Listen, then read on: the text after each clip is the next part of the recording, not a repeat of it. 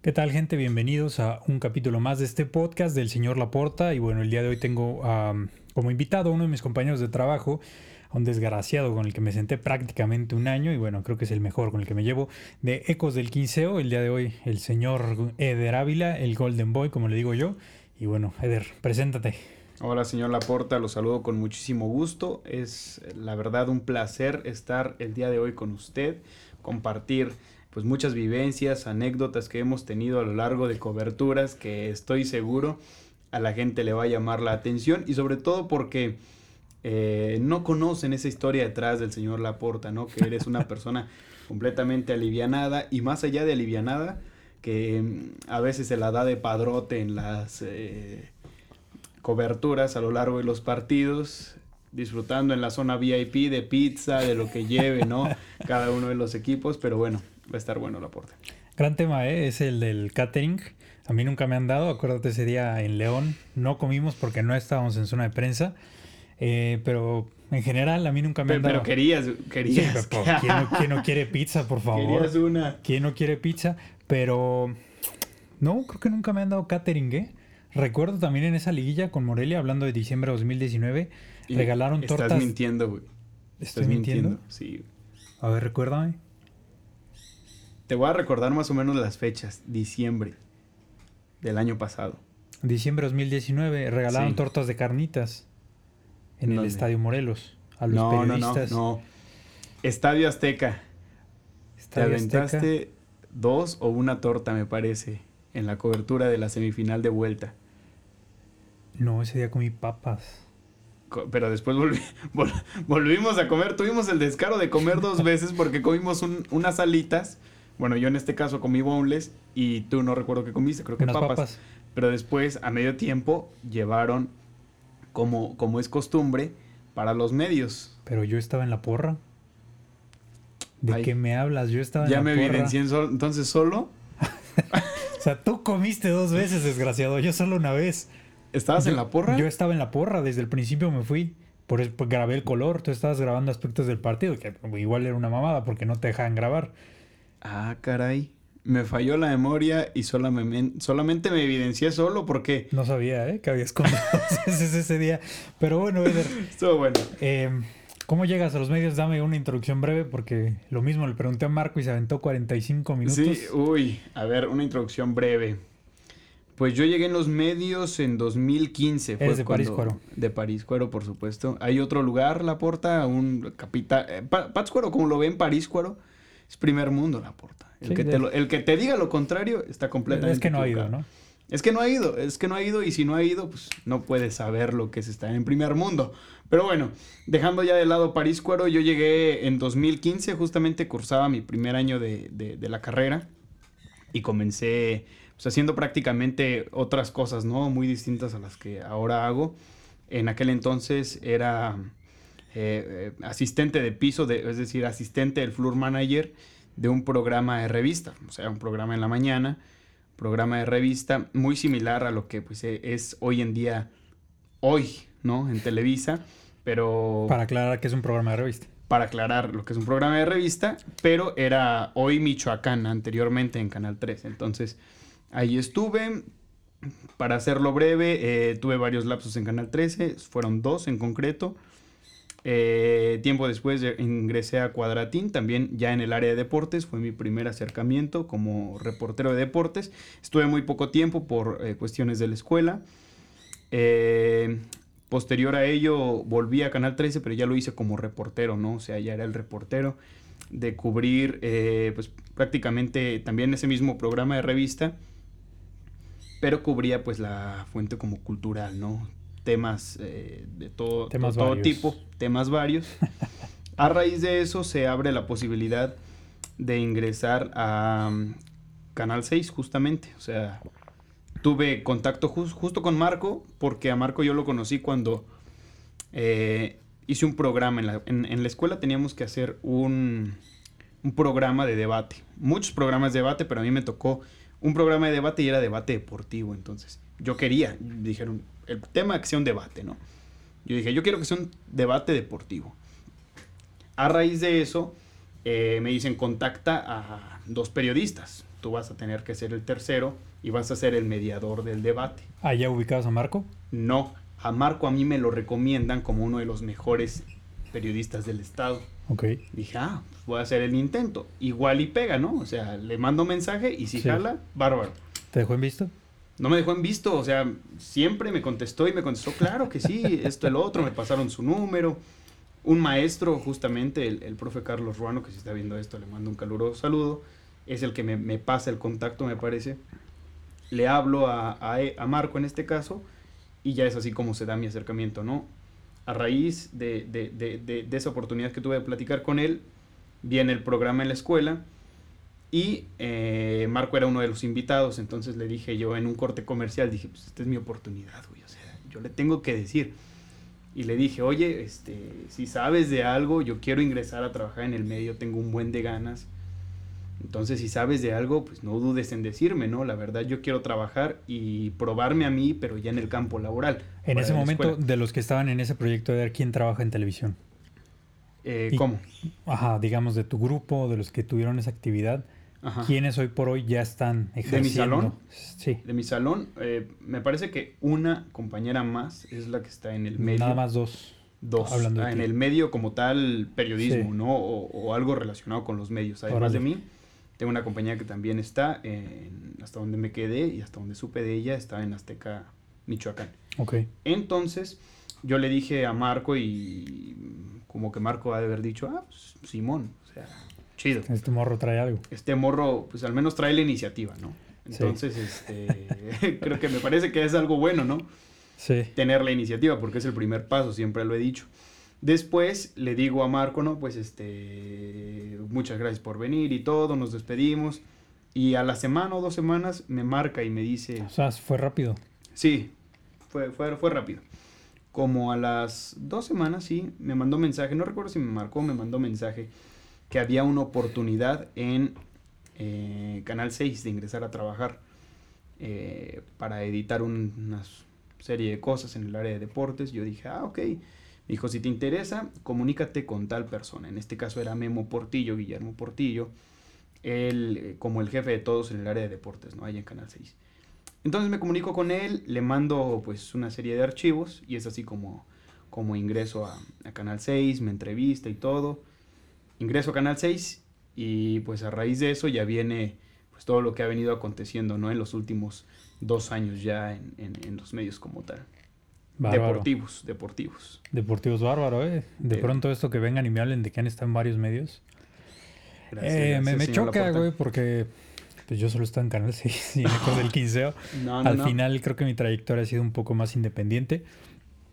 Pero bueno, ese es otro tema. Se va, se va Messi.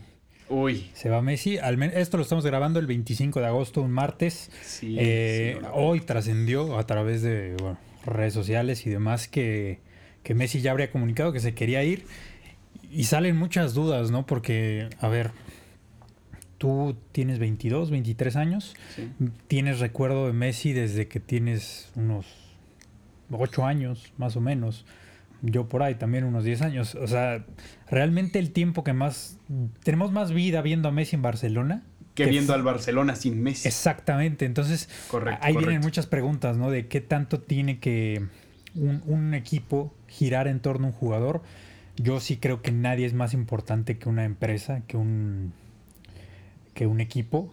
Eh, y si bien sí hay gente importante, al final es lo que es, ¿no? Por ejemplo, eh, incluso en temas de trabajar, a mí me gusta verme a mí mismo como alguien importante.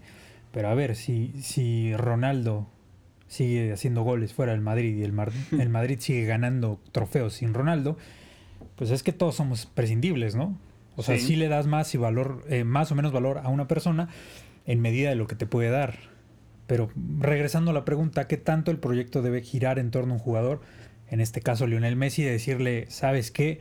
Eh, va a dimitir la directiva y te vamos a poner un proyecto a tu alrededor para que te quedes.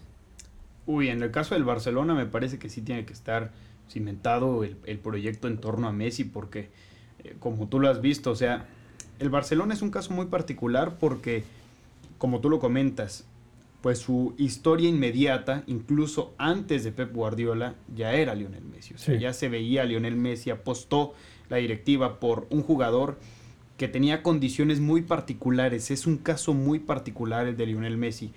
Tenía condiciones particulares eh, este jugador proveniente de Argentina, de Rosario, y posteriormente pues se convierte en el jugador, ¿no?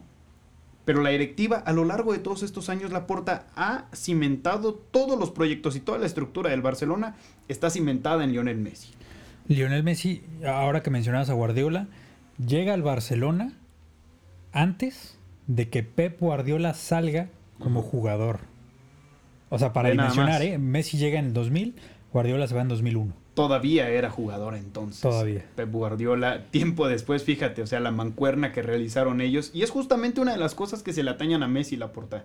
El hecho de que post Guardiola, post Xavi, post Iniesta, Messi se ha quedado corto en cuanto a resultados. No en cuanto a galardones personales, pero sí en cuanto a resultados grupales. Por el hecho de ganar la Champions. O sea, me parece que la liga al Barça se le facilitaba porque el Madrid no era tan consistente en la liga estas últimas dos campañas, ninguno de los dos lo ha sido, ¿eh? Sí, no, terribles, terribles. Horribles. El Madrid. Recordamos aquel campeón del, eh, de Barcelona con.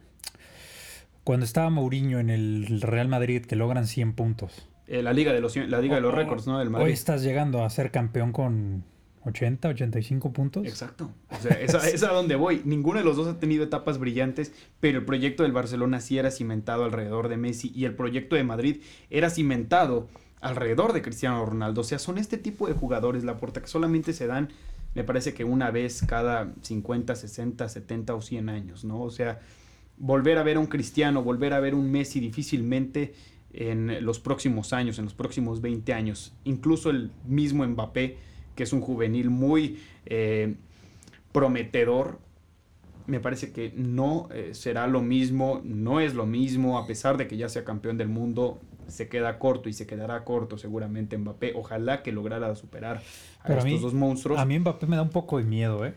Por el tema de que al final tiene 19 años, o sea... Muy joven Mbappé todavía. ¿Qué te dice que a los 23 no se va a pagar como tantísimos jugadores que hemos visto? Robinho, ¿no? Exactamente. Robinho.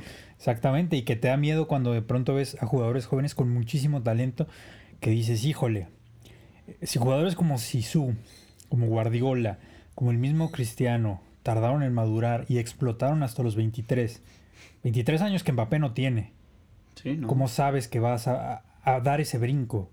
O sea, que la mejor parte de su carrera no solo es el inicio, ¿no? Y que lo vas a mantener, ¿no? Ajá, exactamente. Entonces, eh, bueno, hablando específicamente de Mbappé, eso me da miedo, pero continúo. sí, continuando, no los vamos a volver a ver en el caso de estos jugadores.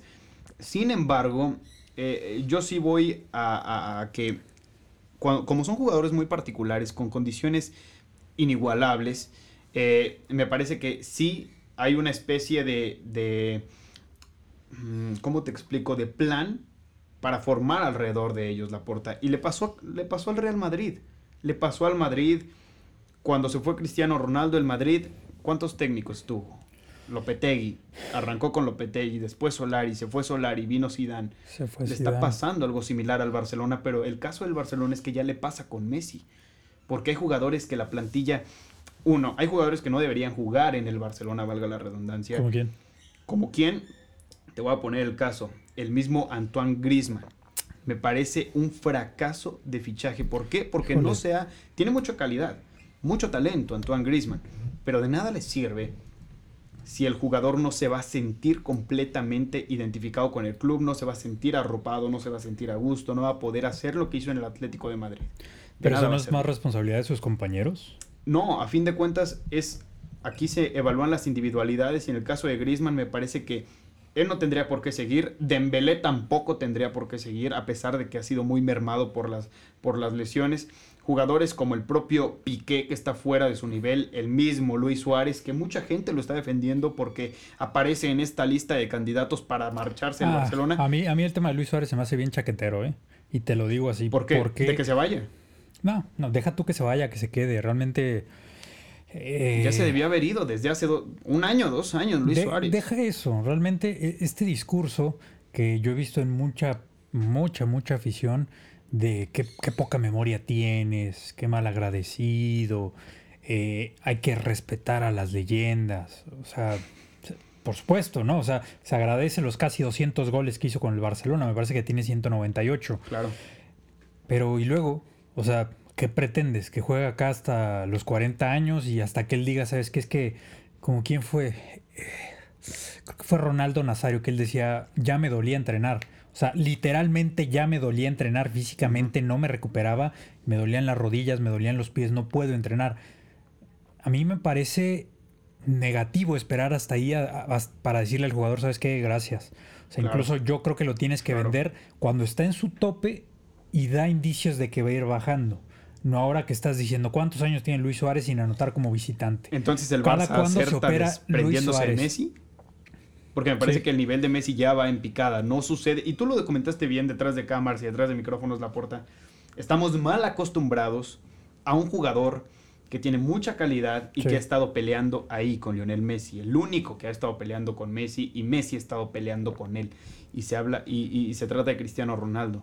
Un jugador que a los 35 años está como si tuviera 28 años, 29, 30, quizá alcanzando el, la cúspide de su carrera o ahí manteniéndose, ¿no? Tal y como cuando brinca, cabecea, pero se suspende en el aire antes de bajar. Está pasando lo mismo con Cristiano Ronaldo, pero es también un caso aislado el de Cristiano, y al de Messi no se le tendría que evaluar así, porque me parece que sí Lionel Messi brilló a lo largo de, sus, de, de, pues de todo este tiempo compitiendo en el Barcelona, pero ya va a comenzar con 33 años a bajar su nivel. O sea, es algo completamente natural, no es que el jugador sea indisciplinado, ni mucho menos. Si hay un jugador disciplinado y que ha entendido bien el mensaje, es Cristiano Ronaldo y es Lionel Messi. Sí, por supuesto. Y, y bueno, a ver, en medida de eso, decir qué son los jugadores para un equipo. Los jugadores, oye, fíjate, eh, fíjate la puerta, es, es, es, un, una muy buena pregunta porque nos, nos, encontramos casos como el de Cristiano, Lionel Messi, jugadores que siempre se han cuidado. Y de todo, ¿eh? Porque me parece que la presión que tienen ellos es incomparable con la presión que tiene un Atlético Morelia, un Chivas, un América y que sin embargo están ahí en el ojo del huracán, mediático nacional. Los otros son internacionales. Es importantísimo el jugador porque un jugador, bueno, un equipo yo lo veo como cualquier empresa. En una empresa tú y yo laboramos en la misma empresa y representamos a una empresa. Hablamos por la empresa porque cuando vamos a hacer una cobertura no dicen, ah, ya llegó Eder Ávila o ah, ya llegó el señor Tan solo cómo te presentas en la conferencia, Ya llegó Ecos. Sí. Claro, o sea... Eder Ávila de Ecos de Quinceo. claro. Entonces representas una empresa. Cuando el jugador pierde los papeles y pierde el suelo de lo que realmente está haciendo es cuando vienen este tipo de problemas. El problema, por ejemplo, de Alexis Vega y Uriel Antuna, que está completamente fresco y que todavía lo puedo leer, güey. O sea, el, todavía puedo leer el alcohol que traían y no es el antibacterial la portan, porque conozco bien el aroma de, de, de, bueno. Del, gel. Del, del, del bueno. Del gel, del gel, del, gel, del gel antibacterial con un toque de tamarindo, ¿no? con un toque de tamarindo y este y, es ahí cuando viene el problema la puerta. Mira, nosotros somos humanos, Alexis Vega también, Uriel Antuna también, Messi también, Cristiano también, pero la, onda es entender en dónde estás parado y a quién representas. En este caso ellos representan una empresa como, un, como cualquier otro equipo. Un equipo, eh, una empresa, simplemente se encargan de unos de entretener, otros de producir y, me parece que el jugador no termina por entender ello. Eh, entonces el jugador para, para, para el equipo es es una representación. Es un activo. Es un activo, es una ramita de la institución. Sí, exactamente. Eh, en el caso de Guadalajara, ya lo mencionabas, pues al final no quiero que suene a que los jugadores son sacos de papa, porque muchas veces se ven así como un par de piernas que le van a pegar al balón y no lo son. Eh, un jugador también, primero que nada, es una persona, es un ser humano, eh, pero también es un jugador. Y el jugador, a ver, tú cuando dices, eh, ¿sabes qué, Der? Te vendo mi celular. Si tú sabes que yo lo estoy vendiendo, me vas a tirar a la baja. Si tú sabes que mi celular tiene un problema que de repente se apaga, que la pantalla de repente falla, me vas a ofrecer menos. Si tú sabes que mi jugador no es tan disciplinado fuera de las canchas, me vas a ofrecer menos. También. Entonces ahí es donde el activo se evalúa. No creo que Vega hoy valga lo que valió cuando, que lo que costó cuando sacaron de, de Toluca. No. Mismo caso con Antuna, cuando lo sacan del City. No, no creo que hoy valga lo mismo. Sí, sí, sí, Eh, sí. Y en ese sentido es lo, lo que te decía de sacar los jugadores a tiempo. Porque, a ver, eh, hoy sacar a Messi del Barça es caro. Nada más 700. Deja tú cuánto cueste la, la cláusula. Porque el tipo gana 100 millones de euros brutos. Porque esa es una cosa. Él, ingresa 50 millones a su cuenta, pero eso no le cuesta al Barça pagarle. Le cuesta casi el doble por tema de impuestos y demás. Ok, en otros países quizá sea más fácil pagar impuestos, sea más barato que en España, que es muy elevado. Pero eso te atienes a decir, a ver, tienes 33 años, tengo que pagar lo que me pide el Barça para sacarte unos 100 millones, 200 si se pone de buenas. Y encima tengo que ponerle 100 cada año para, Mantener. para mantenerte. Híjole, ¿y cuánto tiempo? O sea, ¿cuánto vas a firmar y cuánto me vas a dar? Porque te soy honesto y lo, lo mencionamos con Ronaldo. Yo no creo que Messi llegue a los 35 con la potencia física que hoy tiene Cristiano. No. No, y le quedan dos añitos nada más. Ah, exactamente. Entonces, Pero, fíjate, en el tema monetario, la portada hoy lo comentábamos en Ecos, la gente que tuvo la oportunidad de ver el programa de aquel entonces, porque estamos hablando en futuro cuando salga este podcast. no, ya más bien hablas en pasado, ¿no? Sí, ahorita hablando en futuro y bueno, en aquel entonces, bueno, cuando vean este programa o este podcast, será ya en pasado. Eh, lo platicábamos la porta y, y Lionel Messi tiene dentro de su contrato una cláusula que le permite salir con un año de antelación del Barcelona completamente gratis. En junio, ¿no? Es correcto, o sea, ahorita Messi O sea, ahí está el, pro- el problema, que ya no es Ahorita- junio. Ajá. O sea, ahorita se podría ir gratis Messi a algún equipo que pretendiera hacerse sus servicios, pero como tú lo has dicho, ese equipo tendría que amortiguar lo que cuesta tener a Messi, porque no es sencillo tener a Messi. Y lo decía Javier, armarle un equipo a Messi, porque el Barcelona hizo eso. Armó un equipo para Lionel Messi, el Madrid armó un equipo para Cristiano Ronaldo, el Paris Saint-Germain armó un equipo para eh, Neymar. Neymar. Fracasó o no, ese es otro tema, pero el equipo está armado para estas estrellas. El nuevo cuadro en el que figure Lionel Messi también tendrá que estar armado a su gusto. Y me parece que por eso ahora se empieza a hablar tanto de los rumores de su posible salida, porque hay que ver más cosas además de la incorporación de Messi. Como quiénes lo van a acompañar, qué Ah. jugadores le traemos. O sea, al final con este gasto creo que te estás aventando a, a ir a un equipo que ya está armado, ¿no? sí, O sea, a ver quiénes están siendo campeones. El Real Madrid, Bayern, Juve. la Juve, París. eh, Liverpool, París, Manchester City ya por, pues, por la potencia que tiene también. A eso vas. O sea, realmente no vas, y yo te lo decía fuera de cámara, no creo que vayas a un Manchester United porque no ganan nada. es correcto, sí. ¿Y cuál es el discurso de Messi últimamente? Yo quiero un proyecto ganador. Yo quiero un proyecto ganador. Y, y lo- él habla del Barça. Entonces, ¿Dónde te gustaría verlo, Laporta? ¿Dónde? anímate, güey. ¿Dónde te gustaría verlo? eh, No te quieres arriesgar. me gustaría verlo en la Premier, ¿eh? En la Premier. En la Premier, me gustaría verlo. Creo que son un poco más rocosos los defensas ahí. Sería. Quiero verlo, No, ¿no te parece el sueño mágico, la puerta de No, claro, todo el o sea- mundo del fútbol? Imagínate cómo estaría. pero no va a pasar. Sí, difícilmente va a pasar. Háblame de 1980 y quizá. ¿Por qué? Porque al Barcelona le costó 800 mil dólares contratar a Maradona. Hoy sacar a Messi te 800,000. cuesta, son 12, 3 ceros más en el cheque. O sea, eh, y, y la gente no gana 3 ceros más en su cheque. No. Y, y hablo de las personas porque también me Bueno, refiero a empresas. O sea, entonces esa, esa inflación ya no te lo aguanta. No te aguanta tener dos cracks de ese tamaño en el mismo claro, equipo. claro. Y que a ver, al final, al final creo que va por ahí, ¿no? El, el decir, tengo una estrella y construyo mi proyecto alrededor de ella. Pero no sé si todas las personas, hablando de jugadores, están listas para eso. Sí. Como la madurez que tuvo en su momento Iniesta, Xavi, Puyol, de, incluso el mismo Sisu. Decir, estoy en un equipo grande. O sea, seguramente estaban de puta madre ganando lo que ganaban, hablando de dinero y más encima lo que pudiera venir en lo deportivo. Y en, lo, en los gastos publicitarios, que también Ah, es exacto, una lo- alta. Lo por que entra, un jugador normalmente gana más por publicidad que por su contrato en el equipo. Eh, ¿Y por qué salir? Puyol salió por su propia decisión. Xavi también, Iniesta también. Sisu, después de ganar tres veces la Champions, dijo, yo no veo claro ganar, me hago un lado. Hablando de su última etapa, ¿no? sí, Claro, sí, sí, el- sí. O sea, ya volvió, pero en su primera salida, Sí. segunda salida más bien, la primera fue en 2006. Como jugador. Sí, este. Tener esa madurez de decir, yo no veo claro ganar, creo que ya no sumo, creo que ya no puedo competir. Mascherano lo dijo hace poco. A mí, cuando me estaba ganando la carrera, creo que era un Titi, yo me di cuenta que ya no podía competir. Que ya hiciera lo que hiciera alguien más joven, más fuerte, más rápido, daba mejor rendimiento que yo.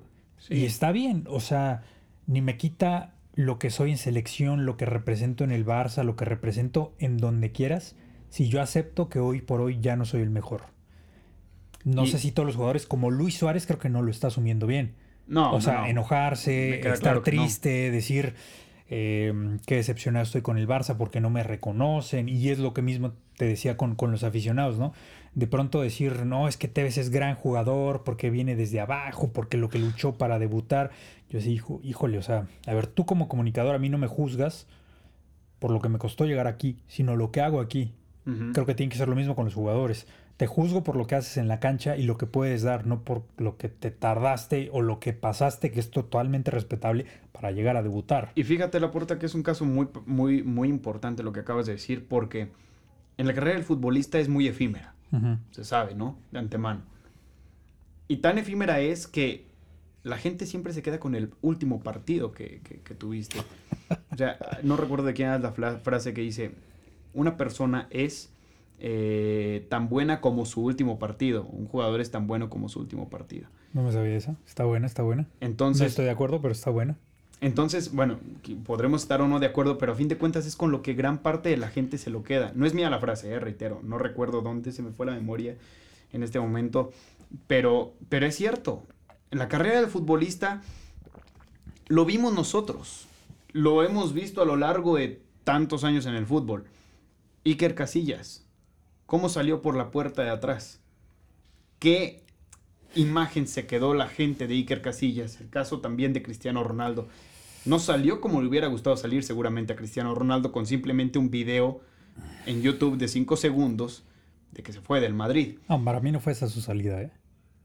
Para mí fue haciendo este gesto, Ah, haciendo este gesto y después una entrevista diciendo fue muy bonito estar en el Real Madrid. sí, O sea, pero cualquiera le hubiera gustado, bueno, en este caso los aficionados de- de- del fútbol, del Madrid, les hubiera gustado ver a un Cristiano de otra manera, una despedida diferente, no salir por la no, puerta claro, de atrás. en el estadio, una situación así. Un es- una despedida estilo Iniesta. Y- o Xavi, Ayer, sí. el Sí, Barcelona sí. ahí sí mis aplausos. Sa- Sabe despedir. Sabe Eso sí, despedir. coincido contigo, saben despedir mucho mejor a sus leyendas Que el Madrid. en el en cuestión del Madrid. Sin Eh, duda yo me acuerdo alguna. a Iker Casillas llorando en una conferencia de prensa porque fue lo único que le dieron.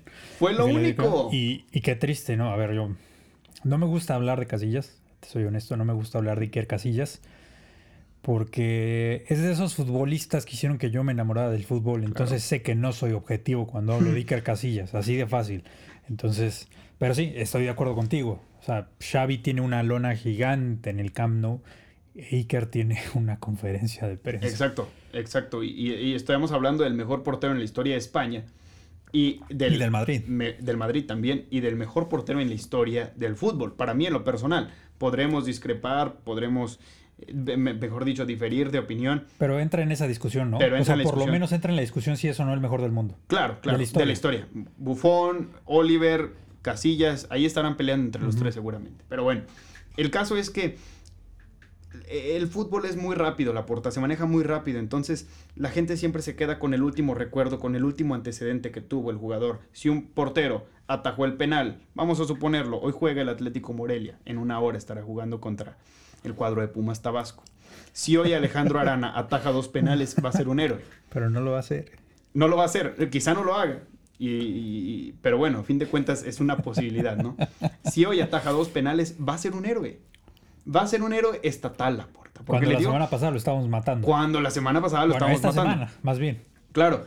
Y si Alejandro Arana se equivoca en el próximo partido contra Tapatío, uff, diremos que es el peor portero en la historia del Estadio Morelos y del Venustiano también, porque es el Atlético Morelia.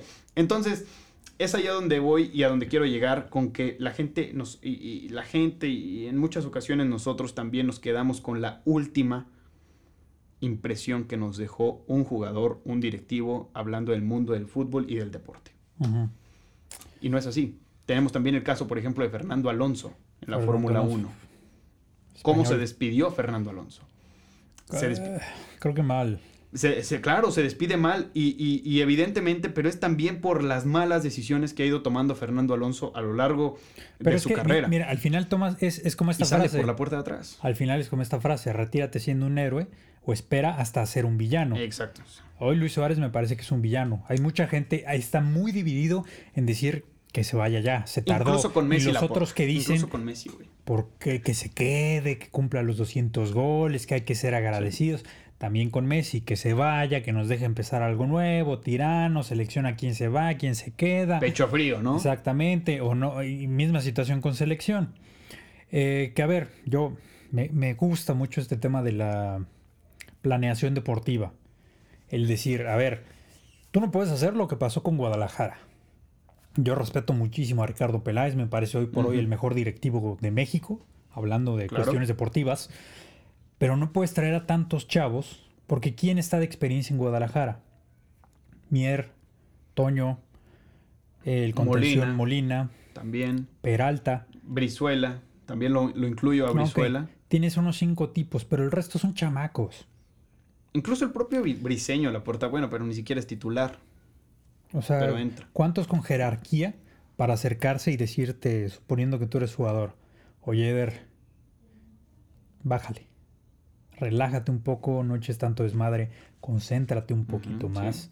¿Sabes? Eh, es- esas cosas creo que, que de pronto hacen falta. ¿Por qué? Porque si no tienes esa experiencia, termina lo que pasa en Guadalajara. Son muchos jóvenes que de pronto no saben decidir esa- bien.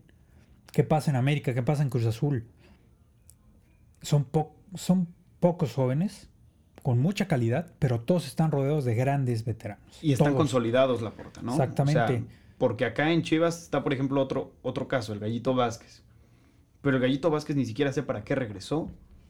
O sea, Sí. el Gallito Vázquez ni tiene oportunidades en Chivas, no sé para qué regresó porque el elemento ni siquiera es titular con el equipo. Habría que analizar cuántos eh, de, que forman parte de las Chivas en el actual plantel son de los refuerzos que trajeron. Simplemente Angulo quizás el que más eh, oportunidades tenga junto con Uriel Antuna. De ahí en fuera, y bueno, ya sabemos cómo acabó Uriel Antuna. De ahí en fuera la puerta, ¿cuál otro? O sea, se gastaron un dineral y excluyendo también al caso de, de, de- de Víctor Guzmán, que justamente Lo marcó Víctor Guzmán, una, una lástima. Creo una que era- lástima, creo pero lo ha tomado bien, fíjate. Creo que era el mejor. Era el mejor, pero se ha recuperado, supo que fue un error el que cometió, independientemente de las causas que lo hayan eh, eh, pues motivado a, a- a realizar eh, dicho acto. Él se, re- o sea, es consciente de lo que hizo y me parece que volvió y volvió más fuerte después de esa experiencia. No sé. marcó ayer, No marcó sé. ayer Ah, con, pero de con- con penal. Pachuca, Yo- marcó de penal. Yo no dudo que se vaya a recuperar, pero creo que es muy pronto todavía para decir que, que va a regresar a ese nivel futbolístico. Ojalá, Sí. porque me parece una delicia de jugador. Pero se le tiene que aplaudir, ¿no? Sí, o sea, sí, me parece que ha tomado bien las cosas y le tendrían que aprender, en, en este caso Uriel Antuna y los demás juveniles, el caso también tristísimo de la Chofis López. O sea, un que ya se iba jugador al tapatío, ¿no? muy poco Leí profesional. algo. Tendría que irse. Y ni siquiera en el tapatío, porque el tapatío está para más. O sea, a, a la Chofis López podrá tener el mismo talento que, que. No quiero decir que Messi, porque empiezan a decir, ay, es que tiene el mejor talento, tiene el talento de Messi, es el Messi mexicano. Con 80 kilos, güey. O sea, no manches, ¿qué, qué- qué onda? O sea, no. Sí, sí, sí. O sea, tiene cualidades de Messi. Yo puedo tener cualidades de Messi. ¿Qué? Que me gusta patearle el balón con, la- con la zurda, güey. En eso no pare- nos parecemos y hasta ahí, güey. O sea, me parece que es un error que se comete comparando este elemento con, con Lionel Messi. Algo que hizo muy bien Matías, ¿no? Almeida. Decir, este tipo no es Messi, por algo juega en Guadalajara. Como lo dijo. Aristeguieta alguna O sea, vez. Sí, yo si definía de mejor manera estaría en Hay que ser conscientes. Que Aristeguieta creo que es de los tipos con los que he hablado, hablando de futbolistas que más tienen la cabeza sobre la tierra. Sí, es un tipo que le gusta leer, tiene... o sea, me parece muy inteligente, hablando como persona, exactamente, que tiene autocrítica. Sí es de los pocos que sí me ha dejado como, como congelado en una zona mixta, ¿no? Fue en, aquella semifinal contra América. Sí, es que normalmente un jugador no te dice hoy eso. hoy no hiciste gol. Eh, y la semana pasada en León me dijiste que tu temporada es buena. ¿Hoy consideras que cambió eso porque fallaste en una clara hoy? No, ¿por qué cambiaría? o sea, yo, sí me quedé de... Pues fallaste, brother. Pues, pues sí, o sea, pero al final tenía razón el tipo, ¿sabes? O sea... Y viene esta frase, ¿no? Que te dijo, si, si fuera mejor jugaría en España, ah, seguramente. exactamente, pero, pero al final creo que ocupas más aristeguietas en tus equipos. Más autocríticos, y eso se, tendría, tendría que aprender el Piojo Herrera, la puerta es otro igual. Sí, sí, no, pero él seguramente nunca va a cambiar. De hecho, el otro día, en el último partido con América... Ya te rendiste con el Piojo. El, el que perdió con Rayados 1-3 en el Azteca recién. Azteca. Eh, yo puse la conferencia de prensa, me puse a escucharla. Iban como cinco minutos y yo dije, ay, cabrón, ¿te cae que voy a escuchar una conferencia donde no se queje del árbitro? No, no habrá, Pasó 30, Pasaron 30 segundos y es que la expulsión no es, es que... Ah, bueno. Es un caso el piojo. sí, pero, pero bueno, volviendo a eso, creo, que hace falta esa autocrítica, esa tranquilidad de decir, a ver, tienes talento, pero ¿qué es el talento sin, sin cabeza fría, sin trabajo? Este, este falso, esta falacia de decir que, que Messi es bueno y que Ronaldo es producto de trabajo. A ver, Ronaldo también tiene talento. El que diga eso está estúpido, la Ronaldo tiene talento. Por Dios. Ronaldo tiene mucho trabajo encima. Claro. Messi tiene talento y tiene mucho trabajo encima. O sea, ni, ni el trabajo solo ni el talento solo funcionan. Y es ahí donde tienes casos como la Chofis, ¿no? Decir, a ver, no mames, o sea, ponte en forma. Y, habrá gente que me diga, tú que estás gordo, que tienes, ¿cómo puedes reclamarle a un jugador eso? A ver, güey, a mí no me pagan por estar en forma física, no es mi responsabilidad. Y lo que hacemos, la puerta, no, no, no, depende. No depende, claro, de la forma física. Y en el caso de la Chofi, sí. Mira, a Ronaldo Nazario le decían mucho que estaba gordo, pero Ronaldo Nazario, ¿qué hacía Ronaldo Nazario? O sea, sí, a un nivel más local, el Mudo Juárez. El, no, el, Claudiño. Claudiño. Después, después. Por eh, sus fiestas. El que jugaba de 10. ¿Quién? no es posible que se me haya olvidado. ¿El Atlético Morelia? Sí, que jugaba de 10 y fue campeón. Jugaba de 10 y fue campeón. Que estaba, pues, gordo. Gordo. Pastor Lozano. Ah, el o sea, ¿cuántos como el Pastor que estando así te dan esos pases, te juegan de esa manera? Y que, a ver, también el fútbol antes era menos físico que ahora. O sea, Realmente es más difícil el fútbol de ahora. Más, más físico. No sé si más difícil, pero a ver. Más rápido, simplemente. Sí, más rápido. Hablamos de un jugador de hace 20 años. hace 20 años fue campeón. hoy la Chofis no se puede dar el lujo de decir, yo estando así estoy bien. No, y aparte tendrá que tener mucha eh, calidad y muchas cualidades técnicas. Si el mismo James en Real Madrid no juega, porque no defiende. O sea, hoy se están acabando los Riquelmes. ¿Ya no hay 10? Esos jugadores que te, que te ofendían mucho pero no defendían tanto ya se acabaron. Porque es más rápido el juego, porque ya involucra más, porque los defensas ya tienen más goles, porque los delanteros saben defender mejor, porque el mediocampista tiene más oficio adelante y atrás. O sea, realmente sí se está profesionalizando, ya tienes más oficio y es algo que me encanta, pero lo, dice, lo dice el cholo. Yo tengo que saber poder dar un cambio de juego, un cambio de banda, con la izquierda y con la derecha. ¿Por qué? Porque soy un profesional. Y un profesional es alguien que está especializado en un área. Si yo no puedo hacer eso es que no soy profesional. O sea, yo tengo que saber pegarle con ambas piernas, de derecha, de izquierda.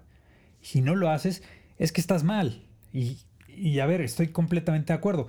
Y, volviendo a ese tema de, la Chofis, ¿cuántos, ¿cuántos jugadores futbolistas mexicanos tenemos de ese talento? Realmente son poquísimos poquísimos. Como, eh, de veras, a mí me encanta la Chofis. El talento que tiene la Chofis. Es talentoso el tipo. Es talentoso, pero ¿de qué te sirve? Ah, como lo que decía Fabián recién en su regreso a, Juárez. De que, no, pues es que en México me aplauden un par de gambetas, me aplauden em, hacer un golecito por aquí, uno por allá. Y yo siempre lo, lo decía, lo decía de jugadores como él, como, como Aquino, el mismo Yodo Santos. O sea, ¿y qué te sirve hacer una bicicleta en medio campo, un sombrerito en medio campo, si al final te tienes que detener y pasársela atrás al medio de contención? O sea, realmente creo que esas jugadas de lujo tienen que dar un resultado. Un buen centro, un disparo. Impactar en el marcador, simplemente. O sea, influir en el juego hacia adelante. O sea. Simplemente crear una oportunidad, ¿no? Y fíjate, en el fútbol mexicano pasa muy constante, y no lo digo yo, también lo dijo recientemente Mitchell, que le dolió mucho a la afición de Puma su salida, en el caso de Macías. Porque él dijo que es un jugador que tiene cualidades, pero que, eh, palabras más, palabras menos, con dos partidos buenos, tres, cuatro, ya lo están inflando, lo están poniendo en España. Cuando él vaya a España, él va a ser uno más. O sea, él va a ser un, mon- uno del... un completo desconocido. Así de sencillo. O Sí. sea, y aquí en México se infla mucho al jugador, pero también se le pega mucho y hay muchos que, que- que- que inflan de una manera irracional, Sí. de una manera eh, para obtener evidentemente más views, eh, obtener mayor rating, no sé, pero se infla al jugador y se le hace un mal al jugador la porta, sí. porque el jugador se lo cree. Diego Laines. Diego Laines también lo ponían como Lionel Messi. Yo digo, ¿qué necesidad? Yo siento que él sí se la creyó, ¿eh? O sea, él sí compró lo de los medios de decir Puede yo soy sí. el Messi mexicano. ¿Qué necesidad, digo, de ponerle el, cali- ponerle el título, la etiqueta en la frente? El Messi mexicano. Yo no veo otros países poniendo, en España yo no veo que digan, este es el Messi español. En Portugal, este es el cristiano portugués, o etcétera, ¿no? ¿Qué necesidad de, de- de que en México siempre tratemos de buscar al Messi mexicano, al cristiano mexicano, etcétera? O sea, eso le termina Pues quizá- impactando al jugador de una manera ¿no? negativa Quizás hambre de ganar algo. le terminas pegando, o sea, te sale el tiro por la culata, esa es la perfecta ejemplificación de lo que no se tiene que hacer. Ahí está el caso de Diego Laines. Tiene mucho talento, tú lo dijiste, pero está muy inflado. Y ahora se está, eh, por diversas situaciones en el Betis, no ha tenido la continuidad y también porque el nivel quizá no le ha dado. Y ha perdido seguramente confianza que tenía previamente cuando ingresó en el, eh, al equipo. Cuando ingresó tenía confianza, ahora ya no tiene el mismo, quizá la misma confianza con la que entró. ¿Por qué? Porque ya se ha topado con decisiones de los estrategas, de los técnicos, en donde se adaptan mejor otros jugadores al esquema que quieren implementar. Yo te diría que quizá también es que se encuentra un fútbol más profesional. Claro. O sea, te pones a ver fotos de Héctor Herrera en Pachuca y ahora en. Atlético. "Ay, cabrón". O sea, Sí, sí, sí. cuánto ha crecido muscularmente este, este vato. Y aún así no le alcanza. O Era sea, capitán en el Porto y no le alcanza para ser titular. Y te pones a pensar en jugadores que fracasaron, Gudiño, Diego Reyes. El propio eh, Briseño. propio Briseño. Y realmente no tienen un físico tan importante. Quizá Briseño se sale de ahí. Pero Por la estatura, Aquí no. musculatura. aquí no. O sea, todos estos jugadores que fracasaron en Europa realmente no tienen un físico importante. Y los que sí se han quedado allá, o sea, un Héctor Moreno, eh, el mismo Herrera, en su momento incluso Javier Hernández llegó a tener un físico importante. Raúl Jiménez era un palito cuando sale de la América. Ahora es un delantero pues bastante macizo. Entonces creo que ahí cambia. Ahí te llegas a un tope Claro. diferente. Y- respecto a esto de inflarlo, creo que, creo que es un hambre que tenemos de tener algo bueno, de ganar algo. Irracional. Sí, sí, no, no se, no se consiguen las cosas soñándolas, sino trabajándolas. Y curioso, porque ¿cuántos jugadores estrella del fútbol mexicano han salido y han triunfado en Europa? Hablo también de extranjeros, ¿eh? Uf. Seguramente nos remitimos a los de siempre porque no hay muchos. O sea, yo me acuerdo de Hugo Sánchez, de Rafael Márquez, Guardado. Andrés Guardado. No puedo No poner sé a... si metería al Chelito, que es cinco veces campeón en Francia y llega a una semifinal. Quizá el Chelito. Pero- porque si fuera Pero ahora... también ya no caben esos jugadores acá. A ver, un, un seleccionado de 22 años que llegando a Cruz Azul, seleccionado argentino de 22 años, eh, creo que hoy no lo puedes contratar. Hoy, No. hoy vale otra cosa. Pero, Claro, pero es como voy. traer a Lautaro, ¿no? Exactamente, así de fácil. De hecho, el Chelito gana aquella medalla de oro en 2008 con Messi en, Ajá, en Atenas. fíjate. No, no, en, en Beijing. Este, o él está en 2004, no me acuerdo, pero estuvo en algunas Olimpiadas con Argentina. Pero, pero eso voy. O sea, realmente nuestra liga sí es varios escalones abajo. O sea, decirte hoy, el cabecita Rodríguez, porque es estrella de la liga, triunfaría en España, no lo sé. Quizás sería una buena tercera opción de un equipo grande. De un equipo grande. Bueno, de un equipo grande como... Como el Real Madrid, creo que sería el tercer o cuarto delantero el cabecita claro, Rodríguez. Ahí sí. Pero sí sería titular, por ejemplo, en el Betis. Sí, pero a ver, Guido Rodríguez, que era muy señor en la Liga MX, Y mira cómo le... le está. sí. Y la afición Hay pide su videos- salida. Hay videos de la afición diciéndole regrésate a tu Sí. país con palabras más, más bonitas, ¿no? Pero, Sí, sí, sí, es una tristeza lo de Guido. Y aquí era la inminencia, ¿eh? o sea, aquí hacía golazos, defendía cualquier cosa. O sea, era una planadora era Guido era un. Kaiser en el medio campo. Exactamente, o sea, si era un dolor de huevos cuando lo tenías enfrente. O sea, cuando tú veías en tu claro. calendario América decías, puta madre, va con Guido Rodríguez. y el mediocampista del equipo que recibía al América decía, Seguramente más. voy a tener que lidiar con Guido Rodríguez, ¿no? Exactamente, entonces, Y él sí era corpulento, fíjate, o sea, él sí tiene la altura, sí, quizá no es muy eh, fornido o muy robusto, pero tiene cualidades para poderse para poder adaptar, competir, claro, claro, claro. Pero, pero eso vamos, o sea, los jugadores grandes de acá son solo grandes acá, Son solo- ¿sabes? O sea, no hay un mercado en el que los mexicanos vayan y, y se impongan. claro. Y creo que mucho tiene que ver con esta mentalidad. Trasladado lo, lo de Luis Suárez de sentirse Dios en Barcelona, creo que pasa lo mismo acá. Diego Lainez se sentía eh, tocado por el Señor y quiso apresurar su salida del América. Raros los casos como el de Irving Lozano, que hay un convenio y todos quedan contentos. Jugador, familia, equipos, de donde sale y a dónde llega. Em, me acuerdo también Javier Hernández, por supuesto, en 2010. Manchester, Guadalajara, familia Hernández, el propio Javier. O sea, es raro, es raro ver esto y creo que va en el tema mental de decir dónde estoy parado, de qué soy capaz Claro. y cuál es mi momento. de saber, porque, perdón, perdón, Laporta, para todo, hay- para todo yo creo que hay tiempo. Y en este caso, el tiempo le ha caído bien a jugadores como Irving Lozano. No apresuró su, salud, su salida, llegó en el momento indicado, llega a un equipo mediano, se consolida, es campeón y posteriormente llega ahora sí a un equipo que es mediano en la, bueno, no mediano, incluso top 5 de, de la Serie A.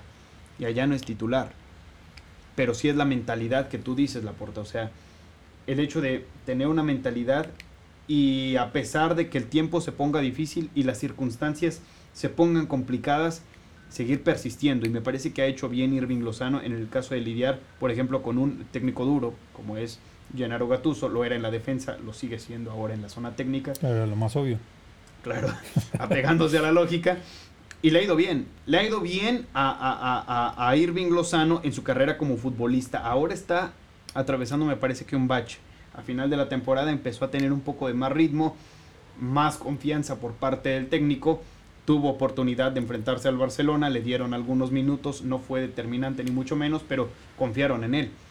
En el caso, por ejemplo, de Salcedo, otro, otro Híjole. igual, pero Salcedo, eh, ese caso a mí personalmente me, te frustra, te me enoja. frustra porque yo estoy convencido, y si tú vuelves a ver los partidos, quizá puedas entender mi comentario, que él fue el mejor defensa de México en Rusia 2018.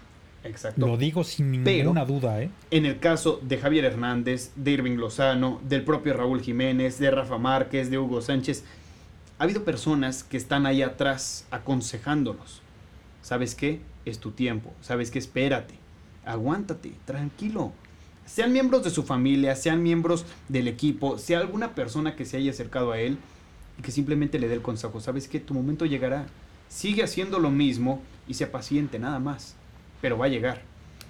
Y me parece que en el caso de Salcedo, tomó y ha tomado a lo largo de su Malas carrera decisiones. malas decisiones. Por eso es frustrante ver a un jugador con muchas cualidades defensivas, es el caso de Salcedo, Que hoy por hoy está irreconocible en Tigres, ¿eh? irreconocible, entra, error, entra e impacta negativamente en el marcador para su propio equipo. O sea, Siempre, es una tristeza lo de, lo de Salcedo. Sí. Y yo sí lo pintaría como los mejores defensas que ha tenido México en los últimos mundiales. O sea, 2006, Uy, ahí hablando ya de mundiales. 2010, uf, también Márquez, 2014, Héctor Moreno. Osorio, güey, Osorio. No, no, cállate. O sea, Oso- Ricardo Osorio, mis respetos, pero Sí, fue un muy mal partido. Y, y es lo que te digo, la gente se queda con la última impresión. Y la última impresión determinante de Osorio, fue, fue terrible. Argentina, güey. Pero, pero en Alemania tuvo un nivel espectacular. O Sí, sea, por o la banda derecha era una, le costó un contrato con el Stuttgart campeón. Sí, o sea, eso le sí. valió ser ese nivel. Sea, Em, pero, pero a ver, o sea, yo, yo sí pongo tema, ¿no? ahí a Salcedo. O sea, siendo el mejor defensa de México en un mundial en 2018. al menos en 2018. Sí, y yo hoy lo veo y como dices, o sea, cometiendo penales, regalando expulsiones. Luego cuando gana un partido lo ves en zona mixta con unas chelas. Héctor, Herre- Héctor Moreno. Héctor Moreno, Tiene que ser otro. 2014. Ujú. Sí, sin duda. Lamentablemente se lesiona. Salvo se fractura. la tontería que cometió en el de Holanda. Porque ese también, la gente no habla de eso. Fue un penal. Pero era un penal, güey. Ahí se, lesiona, el- claro, es un Cuando se penal. fractura el pie, hace un penal, cierto es. Grandísimo, güey.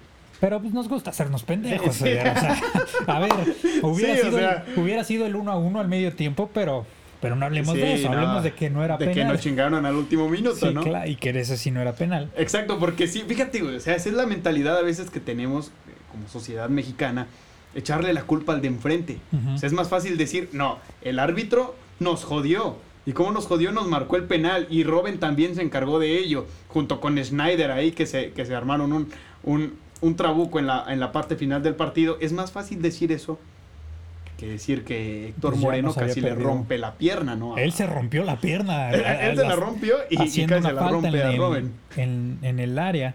De hecho, es muy buena historia esa, la tiene Moreno por ahí. Él decía, pues yo iba en, en la ambulancia y es cuando me avisa mi esposa que, Que perdimos. Sí. Es como, órale. Me gustan mucho esas historias de vestidor, ¿sabes? De los jugadores que te dicen, yo estaba en tal lugar, el mismo Villaluz en esta final 2018 contra Toluca. Él me dice, pues yo, yo desperté en una ambulancia, o sea, ¿de qué pedo? ¿Qué pasó? No me acuerdo. Yo estaba jugando una final y Sí, le- sí.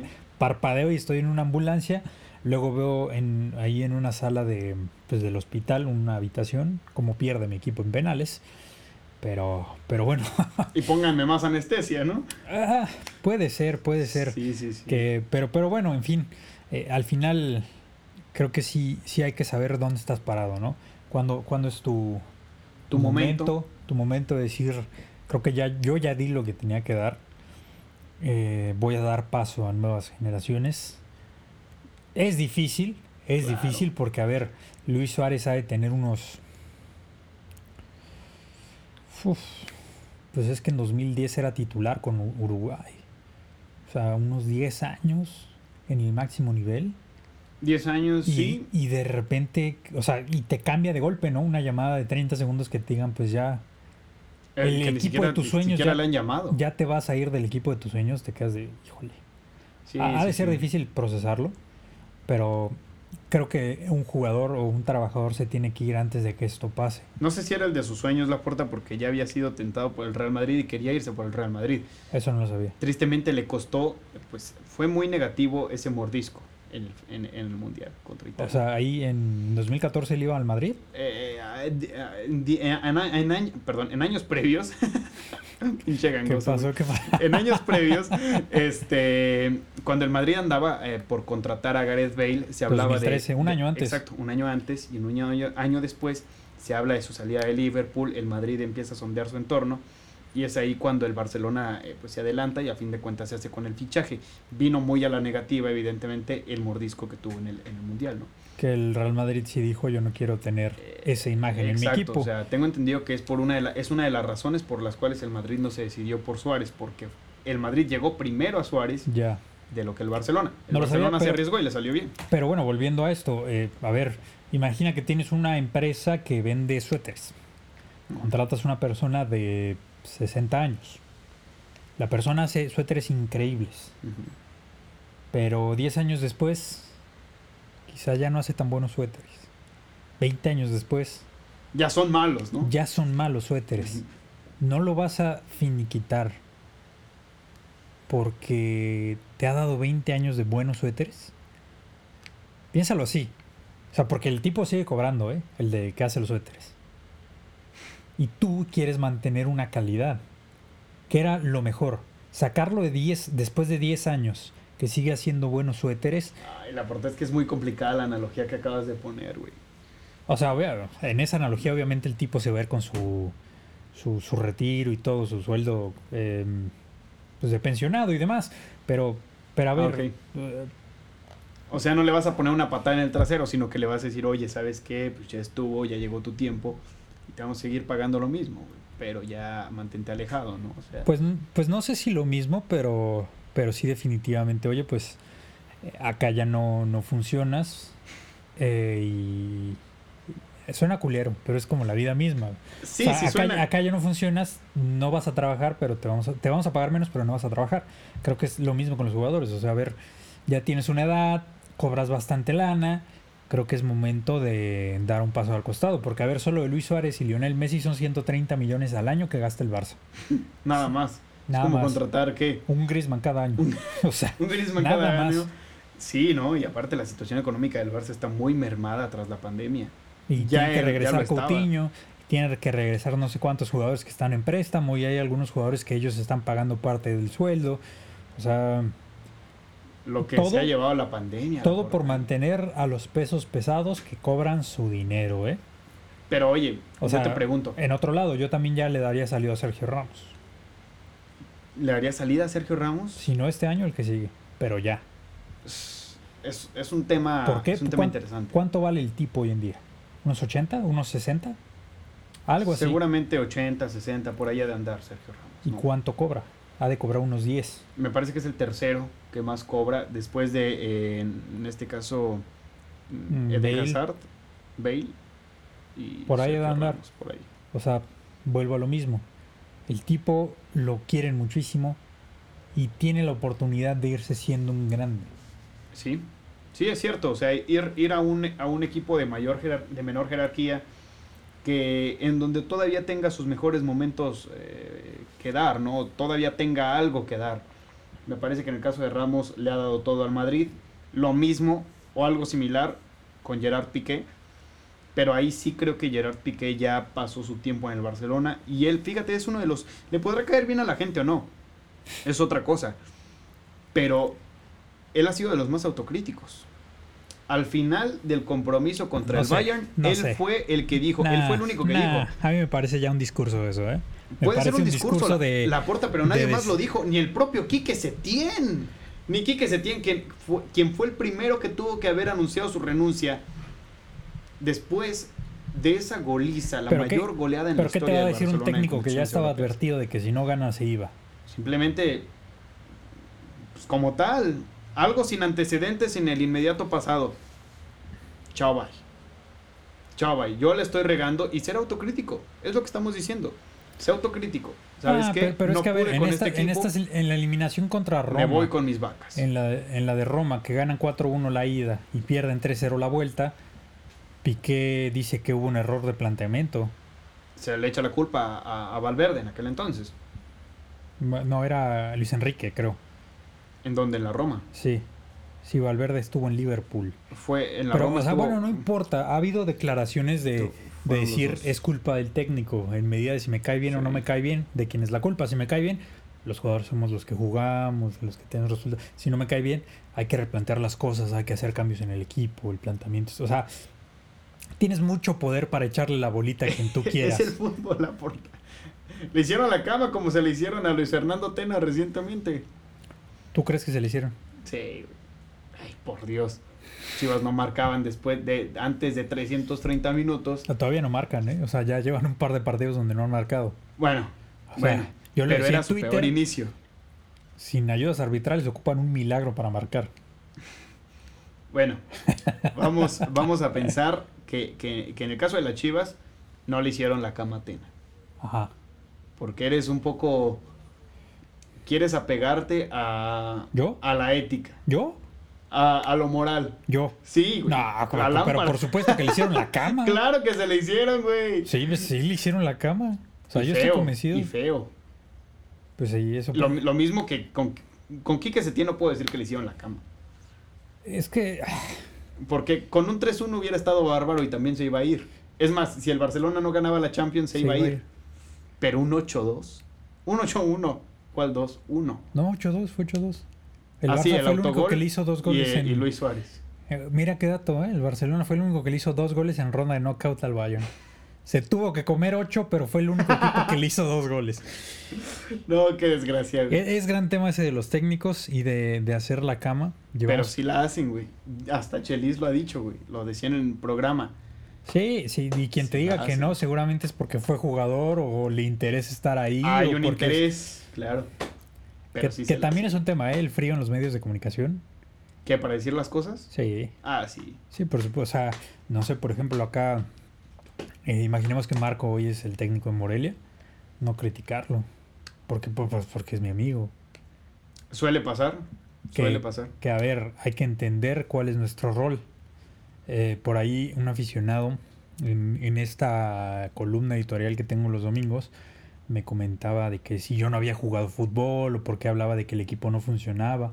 Porque hablo de que el equipo no funciona porque no funciona. de entrada, que si jugué fútbol o no, sí lo hice, pero no tiene nada que ver.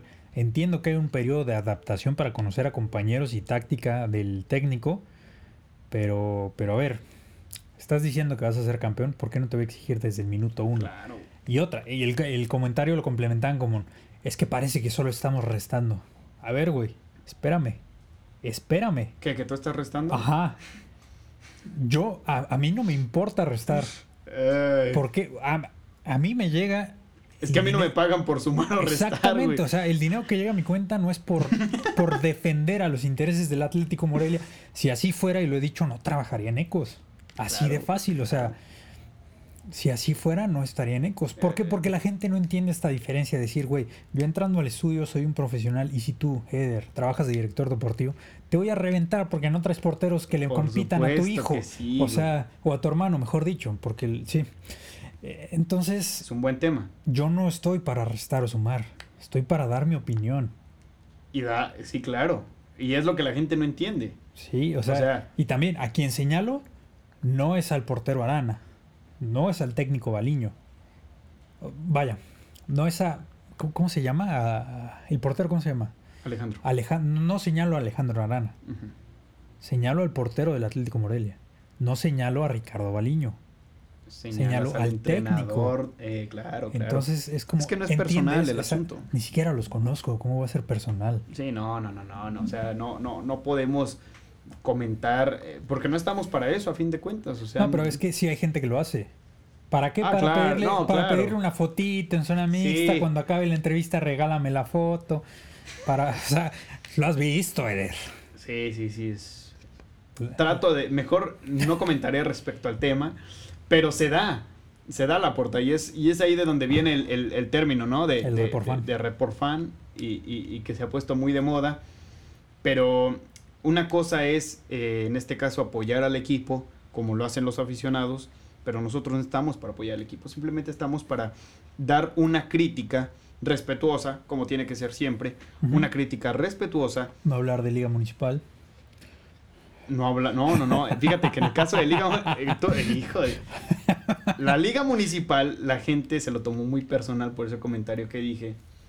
Pero para nada, güey. O sea, simplemente hay mejores playeras en la Liga No, Municipal por supuesto. que la del Atlético Morelia de entrenamiento. Y me parece que la, hasta ni que la de entrenamiento la porta, que la actual, con la que se van a presentar en unos minutos a jugar, es mejor las de la Liga Municipal que esa playera.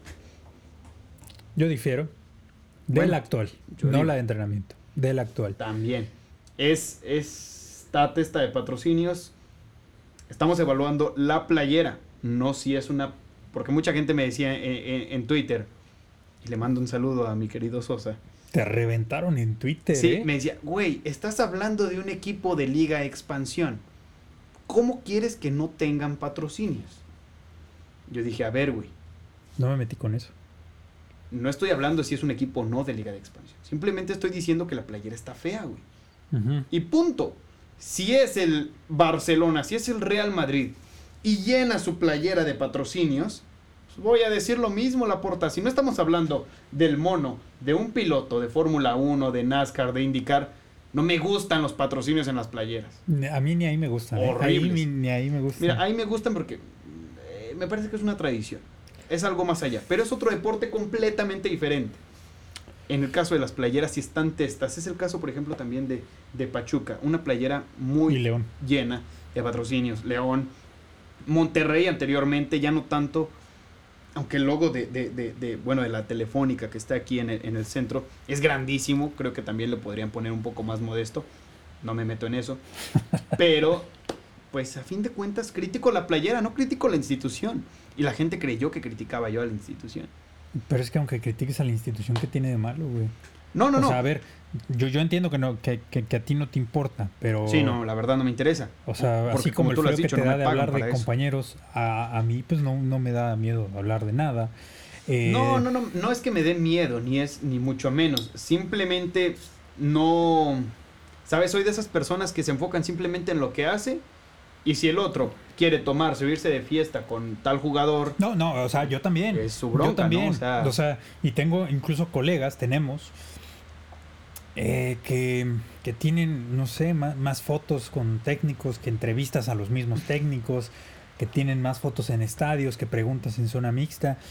Me parece bárbaro. Realmente creo que, saliéndome un poquito, creo que eso no es a lo que yo me dedico. Yo, yo, Claro, yo, claro. yo. Si ya tú quieres hacerlo, tú, Eder, quieres eh, ir a zona mixta y al final esperarlos y que te regalen una foto cada uno o ir con el portero y decirle, oye, regálame unos guantes. Eh, no va por ahí, pero volviendo a esto de criticar a la institución, creo que sí vimos varios partidos de la femenil juntos. En cuestión equipo femenil, yo diría que le iba a Monarcas femenil, tú le ibas. porque pues ya no existe. O sea, pues sí, Sí, sí, sí, claro. Pero O sea- tú le ibas, pues, o sea, no era necesaria esa, esa, esa daga al corazón para el aficionado. Sí, pues yo le iba a Monarcas Femenil, yo gritaba los goles de Monarcas Femenil, o sea, sí me levantaba y gritaba gol, la huevo, o sea, aplaudía y demás, cuando en el fútbol varonil le voy a Cruz Azul. ¿Y por qué diferentes escuadras? Bueno, porque el fútbol femenil yo empecé a verlo a Monarcas, Me está dando un aroma reporfán cañón. pero... no, pero a ver, o sea, yo Dale, incluso llegué a reventar a Filadelfo Rangel. Decir, ¿en qué momento lo vamos a empezar a cuestionar? El tipo no da resultados. Y que luego te contestó, ¿te acuerdas? En una la conferencia prensa. A Filadelfo lo he invitado acá. O sea. Y no pasa nada. Y no pasa nada. O sea, una Aunque cosa sí, es- no todos los jugadores y técnicos y gente de fútbol es consciente de, de- de que de saber separar, ¿sabes? No todos dicen, ah, su chamba es criticar. Una crítica, más allá de que sea o no constructiva, su chamba es dar su opinión. Y hay futbolistas que dicen, oye, ¿qué onda? O sea, primero muy bien y primero sí me tiras flores y ya luego me revientas, pues ¿de qué se trata?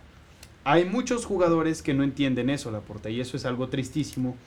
No, evidentemente no es mi misión que lo entiendan, pero sí estaría bien, ¿no? O sea, el saber separar de que, hombre, yo te critico en la mesa, pero te está criticando el señor Laporta, o sea, te está criticando una persona que se dedica a eso.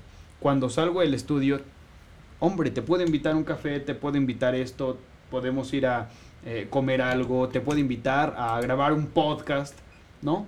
O sea, el hecho de perder esa necesidad de llevarte mal a fuerza simplemente por una crítica que hizo, porque es su chamba criticar. Es como un aficionado, vamos a suponer, en este caso un compañero que tengamos, o yo, voy a ponerme yo de ejemplo, que perdiera el equipo al que le voy, pues no es como que si veo a tal jugador o si veo a tal, ay, que, que no sí te pasa, vuelvo ¿eh? a Que hablar. sí, que sí pasa, ¿eh? O sea, perder un poquito esa la objetividad, yo siempre lo he dicho. eh, de pronto no somos tan objetivos como te lo decía con el tema de Iker Casillas. Claro. Eh, porque me ha tocado que critico un equipo y el contraargumento o el argumento para defender a su equipo es hablar de Cruz Azul. O sea, es como, ¿y el tuyo qué, güey? ¿Y el tuyo qué? Habla primero de tu equipo, a ver. A ver. O sea, no va por ahí, ¿sabes? O sea, Esa necesidad, ¿no? También de, tú me criticas, ah, a la segura, güey. Voy con. Cruz Azul, voy con Chivas, voy con el Madrid. sí, exactamente. O sea, como si tú me dijeras, ¿sabes qué? Eh, la Porta Cruz Azul, pues es un equipo fantasía, ¿no? Que llega a liguilla y se desmorona, se congela. Es un equipo muy Messi. Se le congela el pecho en momentos importantes. Y yo te diría, ¿y Guadalajara qué? Gana Claro. un título cada 10 años y desde Claro, los 60 claro. ya no es equipo grande. Es como, güey, pues no va por ahí, ¿no? Sí, sí, sí, comprendo. Y, y, y lo mismo con Cristiano y Messi, ¿no? Lo mismo con el Madrid y el Barcelona. Sí, o sea, eso de hablar de Cristiano sin mencionar a Messi y viceversa, muy poca gente lo hace. Muy poca gente. Y es que siempre hay, ¿no? El bando Messi, bando Cristiano. Que es una tontería. Es una tontería. Ahora, ahora, justamente ahora. Y, y de hecho hace ratito publicaba una foto.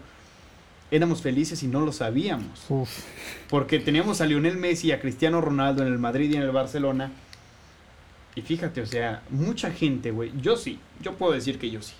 Yo sí los disfruté. Aunque sí me molestaba cuando Lionel Messi le marcaba al Madrid, ahí sí decía Messi. Pero me parece que se disfrutó, ¿no? O sea, yo sí disfruté esa época porque decidí un día dejar de compararlos, güey. Porque en qué otra época simplemente Pelé nunca se enfrentó con Maradona. que Ni son los que están ahí. Más, o Ni Cruyff, ni Di Stéfano, bueno, ahí andaba por ahí. eh, pero me parece que nunca se había visto esto en el fútbol. Quizá en el tenis, ¿no?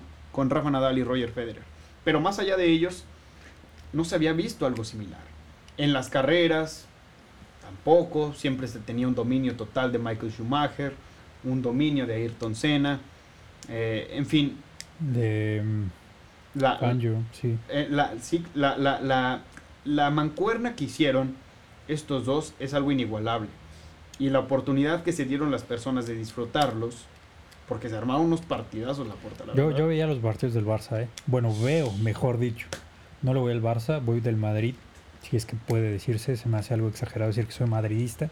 Voy del Madrid. Veo los partidos del Barça por ver a Messi. O sea, recuerdo la Copa del Rey 2015 contra el Athletic de Bilbao, que él agarra el balón en la banda, se lleva como a seis jugadores y hace gol. Qué golazo. Te juro, Eder, que yo apagué la tele. Dije, no quiero ver nada más de fútbol el día de hoy. O sea, No si este tipo viene y hace esa marranada en el campo, no quiero saber más. Quiero ¿Qué- irme con esa imagen a dormir. Exactamente, o sea, es, es un cabrón. O sea, qué obra de arte acaba de hacer este Sí, güey. una joya. Y- o sea, y te juro que es de los pocos goles que tengo súper frescos en la cabeza, que cierro los ojos y los puedo ver. ¿Sabes cuál puedo ver y que me duele? A decir verdad, a mí sí me duele y me enojé mucho esa vez. Tú sabrás qué gol, de cuál, de qué gol estoy hablando. 2011, güey. 2011, 2011. Involucra a Messi, güey. Eh, final de Champions League contra el Manchester, no. No, me vale No, madre eso el Manchester. sí 2009. lo vi. No, pero sí. No, no, no, no. Em, Sí estás bien, porque en 2012 fue la... la Cierto, bueno, 2011. 12, 2011, es donde 2012. está Chicharo. 2011 está Chicharo de titular en la en final. el United. Sí, Pero remóntate un mes atrás o 15 días atrás. 15 debió ser Copa del Rey. Champions, güey. Champions. ¡Uh! La, la semis, claro. Es, es, ese es un balón que agarra, A mitad de la cancha que le da, que le que da, da un Xavi. pase y se lo deja muerta el balón. Y se la deja la- Xavi así. Nada más la, la, la pisa y, haz, haz lo tuyo, güey. O Ya, sea, di lo ya, tuyo, ya. Bar. ¿No? Y Messi Sí. hace un desmadre con la Ese es defensa buen del tema. Madrid. Y para, para cerrar, Eder, ¿cuál, ¿cuál es el gol que más te ha causado sensaciones en el fútbol? El gol que... Uy, Yo, yo te cuento el mío. fácil, güey. Yo Pero tengo, venga. Espero que no digas el mismo que yo, güey. tengo dos. Pero me voy a quedar con el primero porque es cuando estaba más niño. Tenía 12 años. 11, 11 años. Eh, creo que fue Frankfurt, 2006. Segundo tiempo extra. Cambio de juego de Sorín. La mata de pecho Maxi Rodríguez y la manda al ángulo de una manera impresionante. Era, el primer, era la primera Copa del Mundo que yo veía. Ya tenía edad en 2002, pero, Pero, ¿qué los partidos, qué, qué sensación fue, los partidos eran de madrugada. Realmente Alemania fue la primera. Enojo, güey. Es que yo, yo venía de, de ver a este México de Copa Confederaciones. Tenía ese sabor de esa selección. ¿Cuál? ¿El del 99? El No, del- 2005. Ah, O sea, le ganas, que bueno, le ganas a Brasil y terminas, creo que quedas cuarto lugar en penales. Pero fue fantástica esa copa. Todo el mundo alababa el- la manera de jugar de México. Y que cayera un gol así en un partido que pudiste ganar, en un partido que, que Argentina debió recibir una tarjeta roja porque Borghetti se iba a mano. No, no era Borghetti, creo que era el Guille, se iba mano a mano. no recuerdo decir verdad. Eh, y que llegue ese gol de esa manera.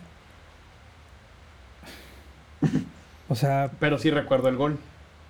Y es eso, la imagen, ¿no? o sea, la imagen esa de, de, de qué hubiera pasado, ¿no? Y, y- sobre todo fue par- la primera gran desilusión que tuve en el fútbol. de decir, es que esta selección juega increíble. O sea, yo todavía, pinche chamaco, todavía tenés, esta ilusión de que México podía ser campeón del mundo, que hoy por hoy, pues, Sí, no mames, sí. la tengo completamente descartada. Eh, pe- pero era eso, ¿no? O sea, ponerme a pensar, a ver, ¿por qué Osorio no salió y no cortó a Sorín? ¿Por qué cuando recibe Maxi de pecho no sale Pineda luego, luego? O sea, porque realmente pudo cortar el balón cuando le pega en el pecho y hay, hay unos segundos donde el balón está en el aire, unos dos, tres. Si tiene pegada la marca, Sí, le, le ni estorba, lo ni en incomoda. pedo puede pegarle al Lo balón de esa manera. Y si Osvaldo O sea- hubiera alcanzado. No, ahí sí. O sea, y si Borghetti no hubiera hecho aquel autogol con Hernán Crespo. O sea, mil cosas de ver a los argentinos saltar de la banca y gritar. No, y luego como son los argentinos, güey, pues más. Y, y yo decir, no jodas, o sea, que acabo de ver, güey. O sea, me generó una cantidad de sensaciones que dije, puta madre, o sea... Y eso lo revivirías Y- en el 2010, güey, todavía. No, eso no. ya no te o dolió sea, tanto. Es que esa creo que fue las eliminaciones, o al menos de las que yo he visto hablando 2006 para acá, mm, más claras. O sea, no fue como en 2014 que en dos minutos se te acabó el mundial. Hablando del gol de Snyder y luego el penal. No fue como en 2018 que estuviste peleando hasta el minuto noventa y tantos y, y en el tiempo de compensación Brasil anotó el segundo. O sea, creo que fue la, la más, la más apretada esa de Argentina. Porque ya estabas en el segundo tiempo extra, ya olía a penales. O sea, y en serio, y todavía lo pienso y, y es un gol que veo seguido. Sí, o te- sea, te gusta estarte ahí en la, en la llaguita, ¿no? Así. Pues no sé si tanto eso, pero Ponerte decir, limón. híjole, qué, qué gol. O sea, de veras, qué gol. Y, y a lo mejor otro que pudiera hacerme sentir similar, porque nada parecido, o sea, era un niño que me rompían la ilusión con el mejor gol de ese mundial. A lo mejor lo más cercano sería Raúl Jiménez con aquella chilena. Ah, en el Estadio Yo- Azteca. Sí, en el Estadio Azteca era Panamá estaba empatando en el Estadio Azteca, nunca había sacado un punto de ahí. Y estaba vacunando a México. Sí, y si no ganaban ese partido prácticamente estaban fuera. Eh, Raúl Jiménez se avienta una chilena, yo me acuerdo estaba en un bar cerca de, de acá de la huerta, en Morelia. Lo recuerdo en cámara lenta, güey, o sea, de que tenía mi cerveza en la mesa. Cuando anota el gol, absolutamente todos nos olvidamos de todo en la mesa, nos levantamos a gritar el gol, porque era, fue algo, o sea, era un- una jugada que rompió el partido, una jugada que no, no iba... Nadie se tenía preparado. Exactamente, esperaba, y yo creo que ni siquiera Raúl Jiménez la, la pensó, la imaginó, decir voy a hacer una chilena para anotar. Le quedó y en medio segundo, pim, para adentro. O sea, nos levantamos tan al pedo en el, en el bar que muchas botellas, muchos jarros se cayeron, se cayeron al piso, se rompieron. De que todos nos levantamos con tanta euforia y, Sí. estuvo, estuvo padre, pero, pero a ver, cuéntame tú. tu gol. Uy, mi gol es Así, sencillo, güey. Tantas sensaciones. El que que más, que más me haya, me haya. para bien y para mal, ¿eh? O sea, el de Maxi yo te hablo que me, causó Te- te mucho para mal. Fíjate que yo no tengo uno para mal como tal, güey. Pero sí tengo uno para bien. Tú sabes que soy muy aficionado del Real Madrid, güey. Ujú. Es el primer equipo, equipo al que le, al que le fui, güey. Incluso antes que las Chivas, ¿no? Cuando era mu- muy niño, muy niño. Y, y- y tiene tanta, tanta emoción para mí el Madrid porque parte también por, por, por tú lo comentabas, Iker Casillas, pero el primer uniforme de un equipo que tuve, güey, fue del Real Madrid y de unos reyes que, que, que, que me regalaron, Unos Reyes Magos. unos reyes magos, evidentemente. No creas que el rey de España, güey. Entonces, era- era- es un uniforme del Madrid y desde muy pequeño, pues, he seguido al Madrid, ¿no? Entonces, el, el- el- fíjate, o sea, el hecho de, de- de tener tantas emociones ligadas en la infancia con, con lo que es ahora el Madrid, me parece que es, es como se forman los aficionados reales de los equipos, ¿no? Cuando una emoción te remonta a tu infancia. O sea, cuando hay algo que te Claro. haga recordar que quizá el Como- fútbol era un pretexto, güey. Como esta imagen de Gusto, ¿no? Ándale, ah, eso, güey. y Exactamente, se lleva a su Sí, güey. sí. O sea, quizá el fútbol era el pretexto, güey. Sí. Pero te gustaba el ambiente alrededor de ti. Llámese porque tenías a, tu, a, a- a- a ciertas personas de tu familia a tu abuelos, lado. claro, sí. Claro, entonces todo eso es un factor importante para que la persona se sienta muy acogida, muy cercana al club. En fin, el gol más importante es el de Cristiano contra la Juventus, güey. es el que me ha vuelto más loco. Y no estoy hablando de que pasó hace, que 5 o 10 años. Pasó hace 3, ¿no? Fue en Tres 2017. Me parece que sí. Es ya su última campaña con el Real Madrid. entonces fue 2018. 2018, correcto. Y yo era de esos niños, güey, bueno, de que desde secundaria, cuando ya eras, cuando estás un poco más suelto, güey, prepa, me brincaba algunas clases cuando había partidos de Champions. Ah, porque Champions eran a las de 2 de la tarde y Porque no alcanzabas. una y media, güey. A 1.45. Una 1.45. 45. Entonces, las últimas Sí. clases me valían madre y yo me iba a ver el Madrid, güey. ¿Sabes cuál yo me volé? Y seguramente tú también. Eh, 2011, 2012, no me acuerdo. Cuartos de final Real Madrid contra Manchester, Manchester United. United. Que Ronaldo salta impresionante, se queda de- así colgado en el aire y ¡pum! revienta. Que incluso saltó más arriba del travesaño, me parece. Sí, yo eso lo vi en un bar porque me salí de las últimas clases. Yo ni alcancé a llegar, evidentemente todavía no, to- no, no, no, no tenía edad ni nada, pero No, yo tampoco. o sea, te hablo de 2011, Eder. yo tenía, 2012 tenía 17, 17 años. años. Y, y- y fíjate, esa yo la vi en la tiendita de la esquina, güey. El señor de la tienda tenía la, prendía la televisión. Te Entonces, verlo. me detuve a verlo. Dije, no manches. Y eh, ahí fue cuando vi el cabezazo. Pero el gol de Cristiano, yo eh, esa tarde estaba ya en la universidad y me salí de la clase. O sea, no quise entrar a, la última, a las últimas clases, todavía era- era en el horario matutino. No quise entrar en las últimas clases para ir a ver el partido. Entonces me la salé y me puse a ver la Champions. Entonces yo me, me alisté la comida y me fui a verlo a, a- a- a mi cuarto. Entonces estaba comiendo. Cuando Cristiano da eso, güey, brinco como loco, güey, del- de, la cama. Y me pongo a gritar como loco porque de esa sen- sensación que hasta te dan, no sé, güey, o sea, muchos sentimientos encontrados por ese gol, por ver a ese jugador que estabas presenciando una época inigualable, güey. Entonces, la Sí, verdad, de 2015 a 2018 Cristiano estuvo para intratable. mí fue ese el gol.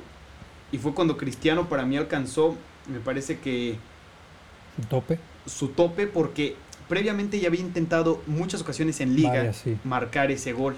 Y que se diera ahí. Y que se diera ahí en Turín, lloviendo, güey. Y que la gente se parara y le empezara a aplaudir, güey. Fueron muchas emociones, güey. O sea, fue como, no sé, güey, incluso sensación de, de querer llorar, de felicidad, güey. No sé. Y me parece que eso es lo que te trae el fútbol, güey. Mucha gente no comprende, ay, güey, ¿por qué te gusta el fútbol? Güey, porque te da emociones que en ningún otro lado encuentras. Entonces, Y sobre todo que son emociones gratis. No, Gratis, a ver, güey. no, no que te cuesten, pero eh, alguien con mucho dinero y alguien con poco dinero se pudieron emocionar igual que tú. claro. O sea, Claro. esa barrera de decir, güey, yo estoy viendo la final en VIP. Sí, yo lo estoy viendo hasta arriba en el estadio. Te juro que nos vamos a emocionar igual. Igual, güey. güey. Igual, Sí. A mí me encanta eso el fútbol, ¿no? De, de decir esta barrera económica con la que desgraciadamente vivimos se rompe ahí. Porque, ok, sí, tú lo estás viendo en VIP, tienes un mesero que trae una cubita, que te trae un, un sushi, lo que quieras. Yo estoy ahí gritándole a ver si el Semillas quiere subir hasta la última fila. Eso se rompe a la hora que los dos ponemos atención al verde se rompe completamente. Y ya que hablamos de estos goles, me acuerdo también el de Luis Ángel Landín, de Escorpión en el Estadio Morel. Yo estaba ahí, eh, eh, fue 2009 creo, hace 11 años, tenía 13, 14 años yo. Yo lo estaba viendo en televisión ese gol. Eh, yo cada El que venía a. Cruz Azul me invitaban. A veces era complicado porque el día del club casualmente caía con Cruz Azul, con. Guadalajara. Entonces, cuando se podía me llevaban. Ese día se pudo. Eh, hablo de cuestión económica, subían mucho los precios de los boletos. Cuando cae ese gol, me acuerdo que me agarré la cabeza y volteé a ver a mi tío, que es el que me llevaba el fútbol, como de, ¿Qué onda? O sea, me quedé mudo, güey. El estadio estaba gritando y yo estaba como. Como un silencio, ¿sabes? Por un segundo escuché silencio y fue de. No mames, ¿qué acabo de ver? O sea, y, y me acuerdo de, de Muñoz aplaudiendo. ¿Qué más hacía? Sí. O sí, sea, y, y vaya. sí. y, sí, y son- fíjate, cuando te ganas el reconocimiento del rival, le añade un toque de pimienta muy, muy, muy bueno, güey. Sí, sí, bastante bueno. O sea- ya- pues, pues Muñoz se quedó aplaudiendo, güey. Pero yo. O sea, güey. O sea, ver a mi equipo, mira, más allá de lo que haya pasado con Landín, que un delantero con, con el escudo que, que yo siento hiciera eso en el estadio donde yo aprendí a, a ver fútbol, que también es un tema, güey, que tanto sabemos ver fútbol. Suena ridículo, pero creo que es importante. Haciendo eso, güey, fue como... Mágico, güey, ¿no? Lo fue, güey, o sea... Y, cantidad de delanteros que he visto, o sea, ahí en el estadio Morelos. Creo que el único que me falta y que tengo como deuda pendiente es Guiñac. Yo nunca lo he visto. Fíjate, ese, ese partido con Cruz Azul, lo recuerdo bien, era una tarde. Y como yo no le voy a Cruz Azul, tampoco le voy a Monarcas, no significó quizá tanto para mí.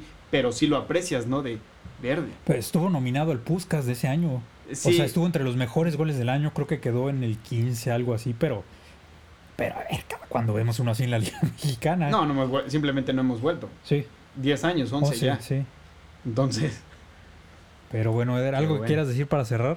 No, pues nada, ha sido un gusto estar, estar acá contigo, señor Laporta. Me, me da mucho, mucho gusto y pues esperemos que no sea la última invitación y que todavía tengamos la oportunidad de, de además de platicar el viernes, platicar entre semana, volvernos a, juntar para... Que, es algo que le comenté a Marco, güey, nosotros casi no nos vemos fuera del trabajo porque pues trabajamos todos los pinches días juntos, entonces de repente es como que pues dame chance, ¿no? O sea, realmente cotorrar fuera de trabajo es muy poco. Sí, sí. Eh, me gustaría que vinieras más veces, como todos los invitados han aceptado, espero que lo cumplan. Claro, claro. Luego en una de esas sorrean y no sabemos. No, por mí sí. Pero, pero acá te espero de vuelta, Aider. Considera lo hecho, mi estimado. ¿Tus redes sociales? ¿Algún chiste que quieras decir o algo para? Soy malísimo para los chistes, pero ahí van mis redes sociales. No, no hay chiste. No hay chiste, A ver, tus redes. Está bien. Que Mis redes son Eder, eh, Eder Ávila en mi página de Facebook. Me pueden seguir. Serán todos y cada uno de ustedes bienvenidos. En Twitter es arroba Eder. Bueno, Eder es con doble D. Ávila MX. Ahí van a poder seguir más contenido respecto a temas deportivos. Y en mi Instagram, arroba guion bajo Eder Ávila. Pues muy bien, ahí tuvieron al reporfa número uno del Chivas Rayas de Guadalajara. no es cierto, no es cierto. Considero que eres de los pocos objetivos, objetivos ahí respecto a Guadalajara. Pero bueno, es todo un tema. Andan valiendo madre, pero bueno. Sí, bueno, digo, de eso a tener 22 años sin ser campeón, te juro que prefiero valer madre. Muchas gracias, Eder. 2017, te cuidas la porta.